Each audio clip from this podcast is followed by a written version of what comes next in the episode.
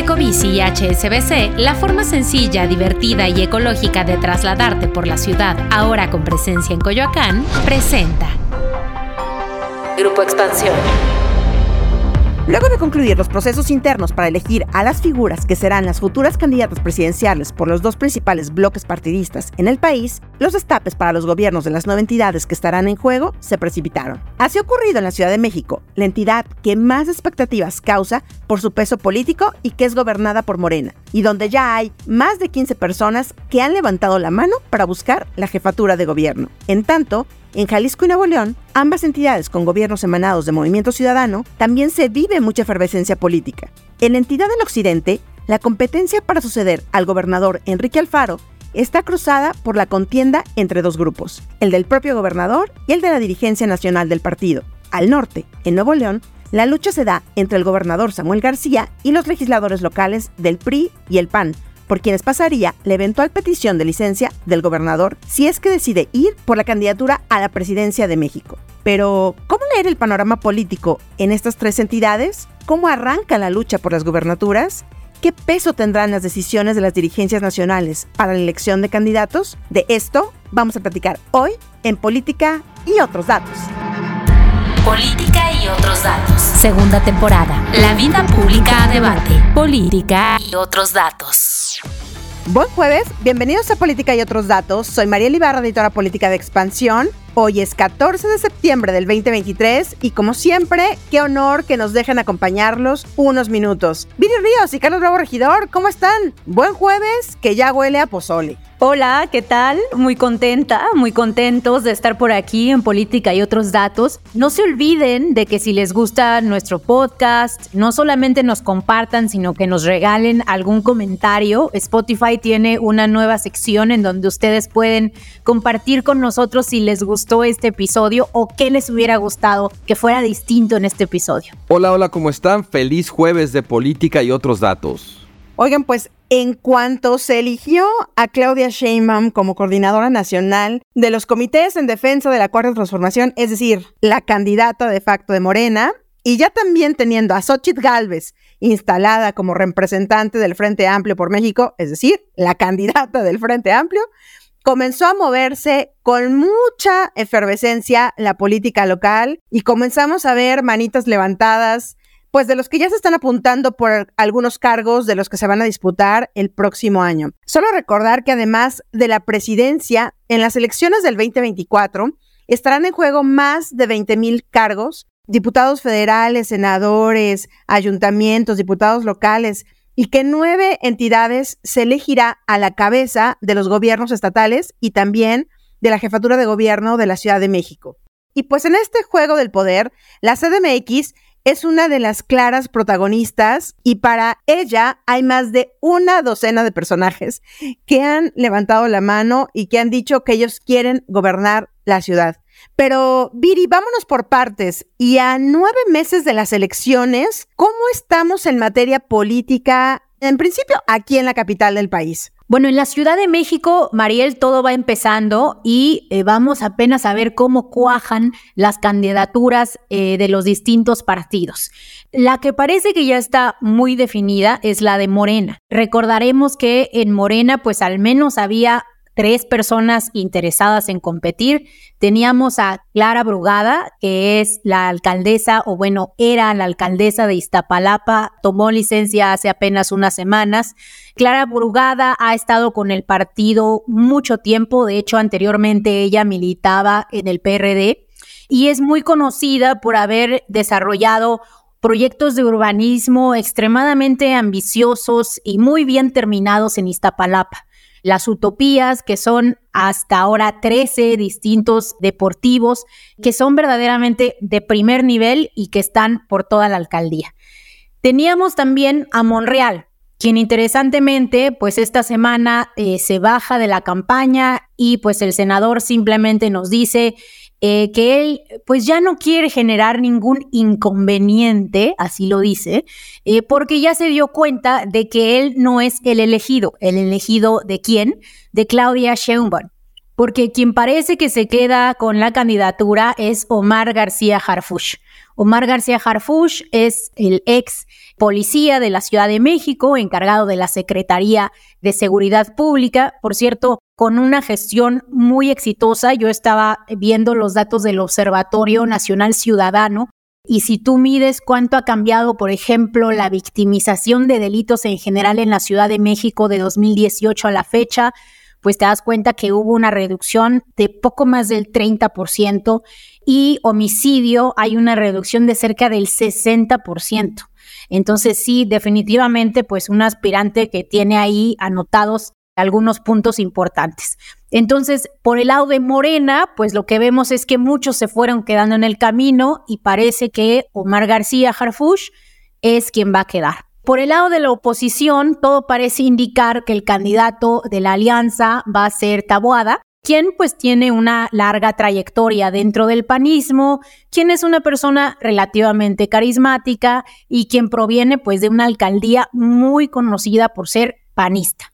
Recientemente acaba de levantar la mano también Sandra Cuevas, eh, quien es la alcaldesa de la delegación Cuauhtémoc, y bueno, una mujer con una personalidad muy estruendosa, quien no solamente levantó la mano, sino que dijo que ella, pues básicamente haría pomada a quien se le ponga enfrente. Entonces, bueno, pues la ciudad está que arde, muchos están levantando la mano, pero parece ser que muy probablemente a quien vamos a ver en la boleta es a Omar García Harfush por Moreno y a Taboada por la Alianza. ¿Cómo lo has visto tú? Por ahí hay algunos otros jugadores. Carlos, también está MC, aquí sí un poco más perfilado con Salomón Chertorivsky, todo pareciera indicar, pero ¿cómo lo estás viendo tú? Y pareciera ser que pues en un procedimiento interno que se, estará pronto a abrirse, que va a ser muy, muy parecido a lo que vimos a nivel nacional y con campañas súper adelantadas, porque como ya decía Viri, pues todo el mundo ya está empezando a renunciar a sus cargos. Sí, yo creo que el, que el desenlace de los procesos para las candidaturas presidenciales arroja un saldo positivo también en ese sentido. O sea, a pesar de los, digamos, del déficit que tuvo el frente opositor de llegar a la etapa electiva o de las denuncias, las inconformidades de Marcelo Ebrard, lo cierto es que, pues bien que mal, sacaron candidaturas fuertes, sacaron candidaturas arropadas, digamos, por mayorías de cada una de las coaliciones. Y yo creo que en efecto, como decían, pues lo que vamos a ver es un intento de replicar esos procesos ahora a nivel local.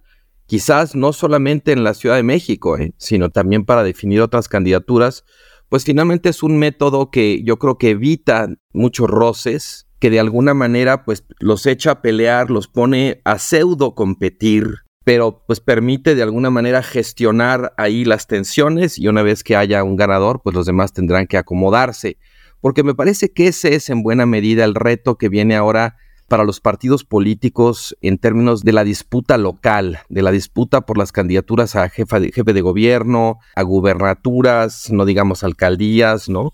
¿Cómo gestionar todas esas ambiciones? Por un lado, pues de quienes ocupan esos cargos, en caso de gobernador no existe, pero en otros sí, que quieran quizás reelegirse, otros que lleven mucho tiempo formados en la fila, que estén esperando su turno, su oportunidad. Es un reto tremendo.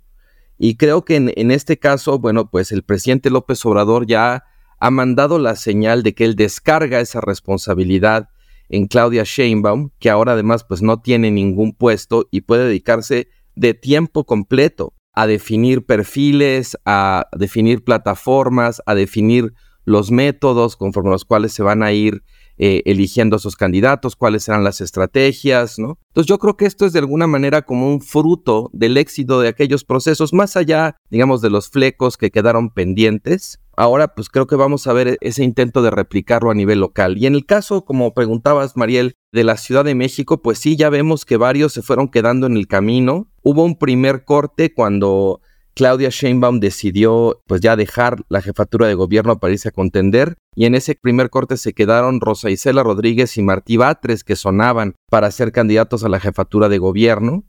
Ahora, bueno, pues se subió y se bajó en el sube y baja más rápido de la política mexicana Ricardo Monreal, quien también pues sonaba digamos por buenas razones, él fue alcalde en Cuauhtémoc y tiene su presencia, tiene su influencia en la ciudad y en Morena pues quedan tres, Clara Brugada, alcaldesa de Iztapalapa, Omar García Harfush, ex secretario de Seguridad Pública, y Mario Delgado, dirigente de Morena, Omar García Harfuch tuvo que pedir licencia antes porque la Constitución de la Ciudad de México estipula que quienes tengan puestos en materia de seguridad pública tienen que abandonar el cargo un poco antes.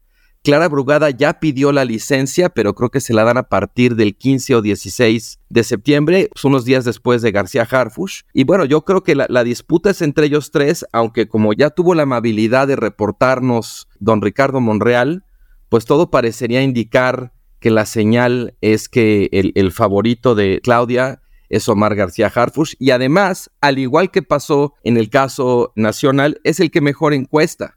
Entonces, otra razón por la cual Claudia Sheinbaum podría optar por replicar el mismo procedimiento que acabó ganando ella, que tuvo oportunidad de construir su ventaja en las encuestas y luego pues ir al proceso a defender esa ventaja y acabó ganando. Algo muy parecido podría terminar pasando en la ciudad con Omar García Harfush. Así es, y por eso es que Ricardo Monreal dice, ¿para qué me voy a, a suicidar? Dice, hacer un suicidio, meterme a ese proceso cuando ya sabemos lo que ocurrió a nivel nacional y aquí está por ocurrir lo mismo porque pues la persona que está encargada de palomear las candidaturas, de negociar todas estas candidaturas, pues es ni más ni menos que Claudia Sheinbaum y pues yo no soy de sus quereres de Claudia, ¿no? Pero no solamente la Ciudad de México estará en juego. Hay otros estados, evidentemente está Chiapas, Guanajuato, Jalisco, Morelos, Puebla, Tabasco, Veracruz y Yucatán, que van a meterse muy prontito ya también a este mismo juego del poder. Pero hay algo que está ocurriendo también interesante ya de estos estados en los que ya empieza a, despuntar cómo está la política local y es Jalisco. Jalisco gobernado por Movimiento Ciudadano y en donde este grupo, Jalisco, el grupo Jalisco en Movimiento Ciudadano, parece que está dando una batalla también al interior. Y hace unos días nos despertamos con una encuesta que publicó Reforma en donde ya va poniendo quién está por ahí perfilado, quién tiene mejores números. Y a menos que le comentemos ahorita, pues es que si MC en Jalisco no se pone muy atento, Morena está muy fuerte en la entidad. Fíjate, Mariel, que a mí me parece que la contienda en Jalisco es mucho más interesante de lo que está sucediendo en la Ciudad de México. Y es que una parte muy interesante de precisamente de esta encuesta que tú mencionas es que si nosotros le preguntamos al electorado de Jalisco si votarían por Morena o por Movimiento Ciudadano. Recordemos que Jalisco está gobernado por Movimiento Ciudadano con el gobernador Alfaro.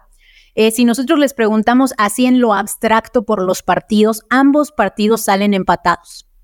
Pero si le ponemos cara a los partidos, es decir, si ya no sale solamente Movimiento Ciudadano, sino sale su candidato que puede ser Pablo Lemos, puede ser Clemente Castañeda, y si le ponemos cara a Morena, todo parece indicar que será Carlos Lomelí, eh, en ese momento, movimiento ciudadano empieza a ganar muchos puntos eh, y supera a Morena, que es en este caso la segunda fuerza.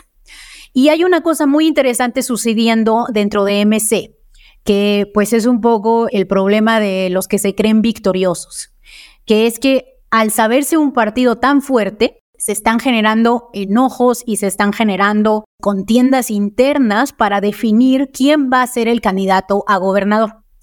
Por un lado, tenemos al favorito de Enrique Alfaro, que es Clemente Castañeda, eh, un político que tiene pues una larga eh, carrera a nivel nacional, que yo en lo personal me parece que es un gran cuadro, creo que es una persona que ha presentado legislaciones importantes, que cada que se posiciona me parece que lo hace con eh, mucha sensatez. Y por el otro lado, tenemos al favorito, yo diría, de Movimiento Ciudadano a nivel más nacional, que es Pablo Lemos. Y Pablo Lemos es un gran candidato. Es una persona carismática, muy jovial, es alguien que se le percibe con mucha empatía, es alguien que además ha tenido una muy larga e interesante carrera dentro del Estado. Gobernó Zapopan por dos periodos. Posteriormente y actualmente gobierna Guadalajara, entonces tiene pues un largo trecho recorrido en la política local. Y todo parece indicar que las encuestas pues le dan muchísimo mejor puntaje a Pablo Lemus que a Clemente. Sin embargo, pues Movimiento Ciudadano, como ya hemos platicado en este podcast, pues se encuentra en una grilla a nivel nacional muy, muy fuerte. Por un lado, el Movimiento Ciudadano que desea ir solo, competir solo en el 2024 y competir solo en la mayoría de los estados. Ese sería el movimiento ciudadano a nivel nacional, el que apoya a Pablo Lemus. Y por el otro lado, pues tenemos una parte de movimiento ciudadano que quiere unirse al frente opositor y que desea hacerlo para que la contienda en el 2024 sea completamente dicotómica entre dos fuerzas, el oficialismo de Morena y el, el frente opositor de todos los partidos independientemente de su ideología. Y yo agregaría como último punto de algo que le pone pues mucho sabor a la contienda, es que van a ser esos pequeños partidos que existen en Jalisco, que no son tan pequeños, y que pudieran a lo mejor influir de manera significativa en el resultado de la elección. En particular, eh, me refiero a Futuro, el partido de Pedro Kumamoto, y también a Hagamos, el partido que está muy relacionado con la Universidad de Guadalajara. Al parecer, y bueno, esto todavía no lo tenemos confirmado, pero hay rumores de que tanto Hagamos como Futuro quieren unirse en una posible alianza y probablemente hay cierto coqueteo de que esa alianza se junte con Morena. Una alianza entre Hagamos, Futuro y Morena sí sería una alianza muy fuerte en el Estado y pues en una de esas podría sacudir los resultados de la elección de formas importantes. Sí, yo creo que es muy interesante lo que está pasando en, en, Jalisco. En efecto, el potencial candidato de la coalición oficialista, Carlos Lomelí, encuesta bien según este sondeo que ya, mencionaban que salió en reforma, sobre todo cuando se carea contra los candidatos, digamos, de tercer, cuarto, quinto lugar de Movimiento Ciudadano. Pero cuando se carea contra los dos punteros, que son Pablo Lemus y Salvador Zamora, pues ganan los candidatos del Movimiento Ciudadano. Muy, eh, digamos, en, otro nivel, Pablo Lemus, que le saca 16%. Entonces ahí digamos que la fuerza de, lo, de Lomelí o del oficialismo estaría mediada dependiendo de quién sea el candidato del Movimiento Ciudadano. Movimiento Ciudadano tiene candidatos muy fuertes con los que realmente, digamos, tiene todo el potencial para retener la gubernatura. Además de lo que ya mencionaba Viri sobre futuro y hagamos, a mí me sorprende mucho qué baja sale la coalición opositora a nivel local. En esta encuesta que estamos mencionando con Laura Aro, que pues, en sus mejores careos obtiene el 12% es menos de lo que obtiene Pedro Kumamoto. Entonces, pues realmente es muy sorprendente ya que desfondados están PRI, PAN y PRD. Desde luego que en la hipótesis de que se fueran a aliar con Movimiento Ciudadano, pues podría ser que le den un impulsito, sobre todo a los candidatos del Movimiento Ciudadano que quedan en segundo lugar contra Carlos Lomelí. Pero en caso de que Movimiento Ciudadano fuera solo, va a depender mucho de la fuerza del candidato que terminen postulando. Yo a Lemus la verdad es que no lo conozco mucho, pero a Clemente Castañeda sí, pues es senador. Y la verdad es que a mí me sorprende que Clemente no encueste también a nivel local, quizás sea un fruto del hecho de que pues él ha desarrollado su trabajo político durante los últimos años, pues más bien acá en la capital, y Pablo Lemos pues ha sido eh, alcalde de Guadalajara, entonces le, le lleva en cierto sentido la ventaja de haber jugado de local durante los últimos años. Y bueno, pues es interesante también cómo ha movido fichas el gobernador Enrique Alfaro, digamos, estirando la liga de su conflicto con Dante Delgado, pues ya también a lo que parece ser un punto de no retorno. Él dice que ella ya se retira de la política. Yo tengo mis dudas, me cuesta mucho trabajo creerles a los políticos cuando dice que se van a retirar.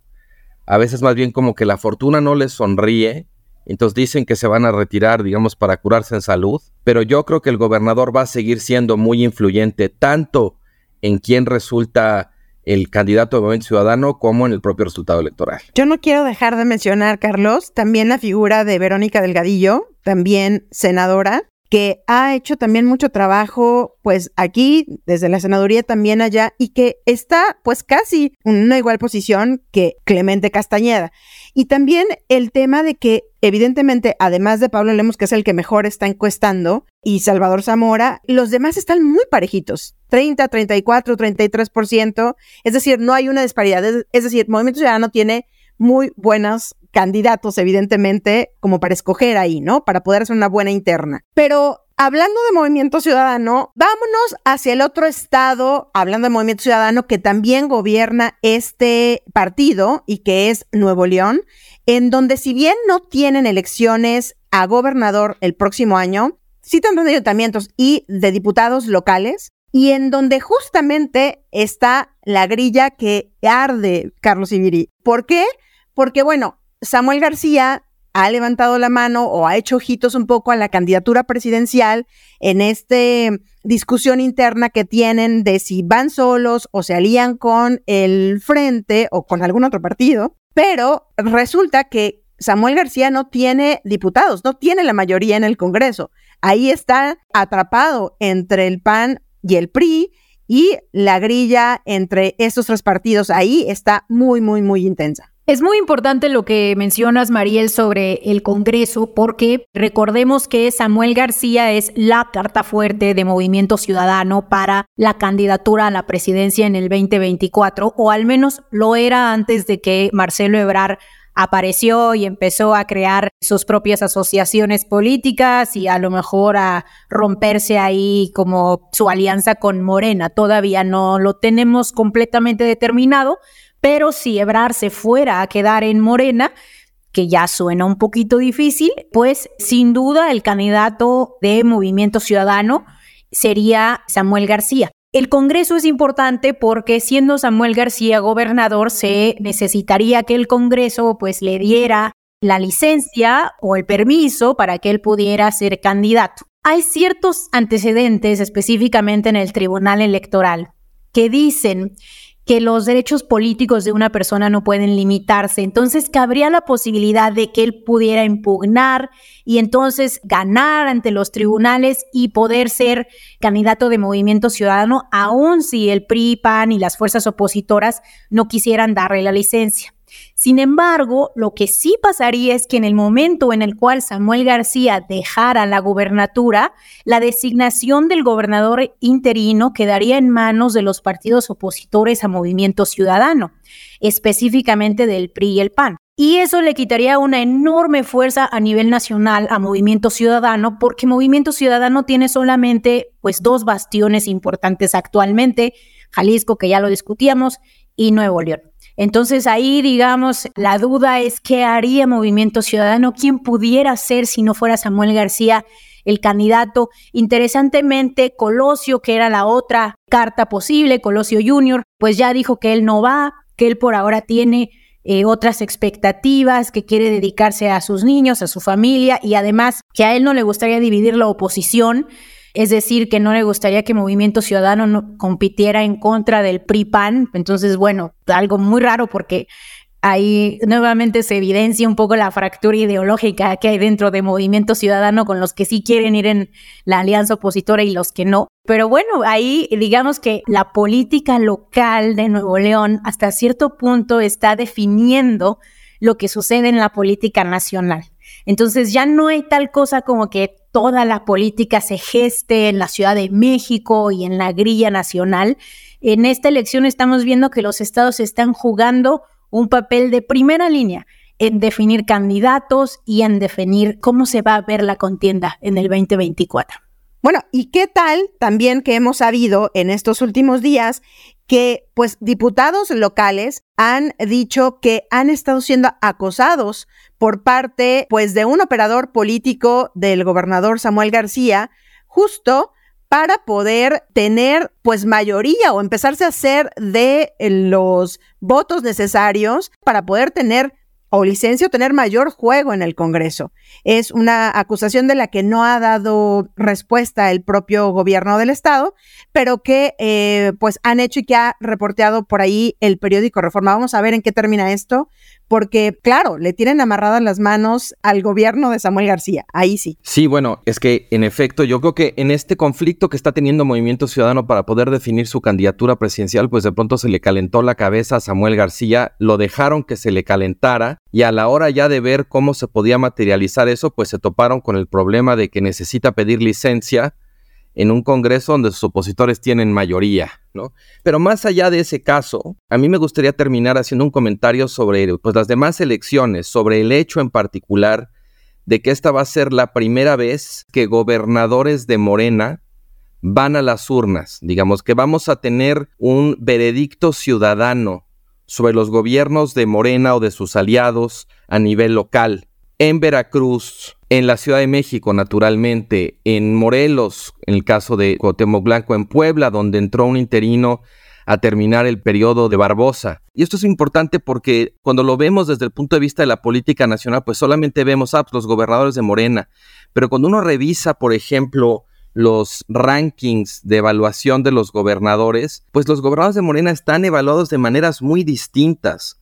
Hay gobernadores relativamente bien evaluados de Morena, como por ejemplo Rubén Rocha en Sinaloa, Julio Menchaca en Hidalgo, Lorena Cuellar en Tlaxcala, y hay gobernadores muy mal evaluados, como David Monreal en Zacatecas, Cuauhtémoc Blanco en Morelos, Indira Vizcaíno en Colima, Miguel Ángel Navarro en Nayarit, en fin, o sea, el punto aquí es, es interesante, los vamos a ver ir a buscar el veredicto ciudadano a las urnas y probablemente veamos resultados muy distintos.